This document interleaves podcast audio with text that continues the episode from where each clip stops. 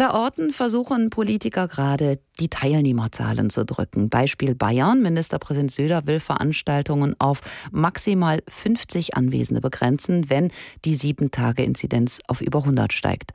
Undenkbar vor diesem Hintergrund, dass sich dann auf einmal bei Weihnachtsmärkten tausende Menschen dicht gedrängt knubbeln, auch wenn das draußen ist. Aber wie will man da Abstand halten? Und auch mit der Maske wird es schwierig. Die kann man ja gar nicht durchgängig tragen, wenn man gemeinsam Glühwein trinkt. Die Stadt Frankfurt könnte deshalb nun die Reißleine ziehen und den traditionellen Weihnachtsmarkt auf dem Römer absagen. Dort auf dem Römerberg ist für uns unser Frankfurt-Korrespondent Frank Angermund. Frank, kommt es zu der Absage? Also alles, was ich heute im Römer gehört habe, ich habe mit einigen Leuten gesprochen. Ja, es sieht ganz stark danach aus, dass der Weihnachtsmarkt in Frankfurt abgesagt wird. Ähm, heute um 18 Uhr gibt es eine Telefonkonferenz des Magistrats. Dazu hat Oberbürgermeister Feldmann geladen. Und da geht es unter anderem um den Weihnachtsmarkt, um das Aus und es geht aber auch um weitere Veranstaltungen in den nächsten Wochen. Wenn das Aus für den Weihnachtsmarkt kommt, wie begründet die Stadt die Absage? Ja, zum einen hast du es ja vorhin in deiner Anmoderation, finde ich, wunderbar erklärt, wie so ein Weihnachtsmarkt eigentlich abläuft. Es ist so, man will nicht einen neuen Hotspot schaffen. Ähm, die Inzidenzzahl, die sieben Tage Inzidenz liegt bei 135. Sie ist seit Tagen konstant hoch in Frankfurt. Und auf so einem Weihnachtsmarkt ist natürlich die Gefahr groß, dass die Zahlen weiter nach oben schnellen. Und das Zweite ist, es gibt ja diverse Beschränkungen in Frankfurt wegen Corona. Und äh, der Gesundheitsdezernent Stefan Mayer hat mir heute gesagt, naja, es ist ja vollkommen klar, wenn wir so massive Privat privat ins, ins private Leben eingreifen. Da gibt's ja Sperrstunden, Alkoholverkaufsverbot, Maskenpflicht etc.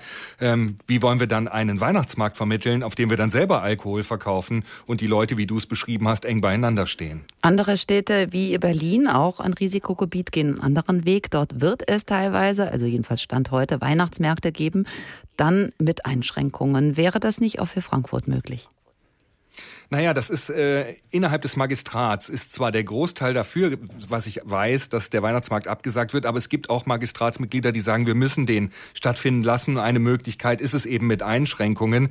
Ähm, aber es gibt auch Stimmen, die sagen, wenn man sich das mal betrachtet in Deutschland, die beiden Großstädte mit den höchsten Infektionszahlen haben die schwächsten Regelungen. Die sind nicht so scharf wie andere. Frankfurt zum Beispiel, das Umland, hat schärfere Regeln. Ähm, und das sollte man auch mal betrachten, sozusagen. Jetzt fällt das Politiker nicht leicht, weil sie Menschen ja ein Stück Realität geben wollen, Alltag, weil sie nicht Spaß und Spielverderber spielen möchten und weil sie wissen, dass ganze Existenzen an den Weihnachtsmärkten hängen.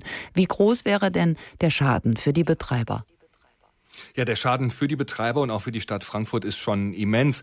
Da wird ja immer so ein bisschen Geheimnis drum gemacht, wie viel Geld da eigentlich umgesetzt wird auf dem Frankfurter Weihnachtsmarkt. Aber es gibt eine Rechnung, die sagt, da sind jedes Jahr rund drei Millionen Besucher und jeder Besucher lässt rund 15 Euro auf dem Weihnachtsmarkt. Ähm, das ist eine ordentliche Summe. 45 Millionen Euro wären das plötzlich. Da geht Gewerbesteuer verloren, da geht den Betreibern gehen Einnahmen weg, da sind Existenzen bedroht. Aber wenn man sich zum Beispiel jetzt mal anschaut, äh, der Herbstmarkt ist ja zurzeit in in Frankfurt, das ist so eine Kerb, eine Kirmes, da ist nichts los und die Betreiber haben ja trotzdem Personalkosten, also das ist auch so ein Minusgeschäft. Bekommen die Betreiber dann eigentlich sowas wie eine Entschädigung? Das sind ja ihre Jahresankommen, die ihnen entgehen. Ja, das ist teils wirklich dramatisch. Ähm, da ist bisher noch nicht drüber gesprochen worden. Das muss man vielleicht auch auf Landes- und Bundesebene tun und nicht innerhalb der Stadt Frankfurt, weil es werden ja noch mehr Weihnachtsmärkte abgesagt werden. Auf der anderen Seite habe ich heute gehört, kreative Ideen sind gefragt. Man hat das ja jetzt bei den Clubs in Frankfurt vorgemacht.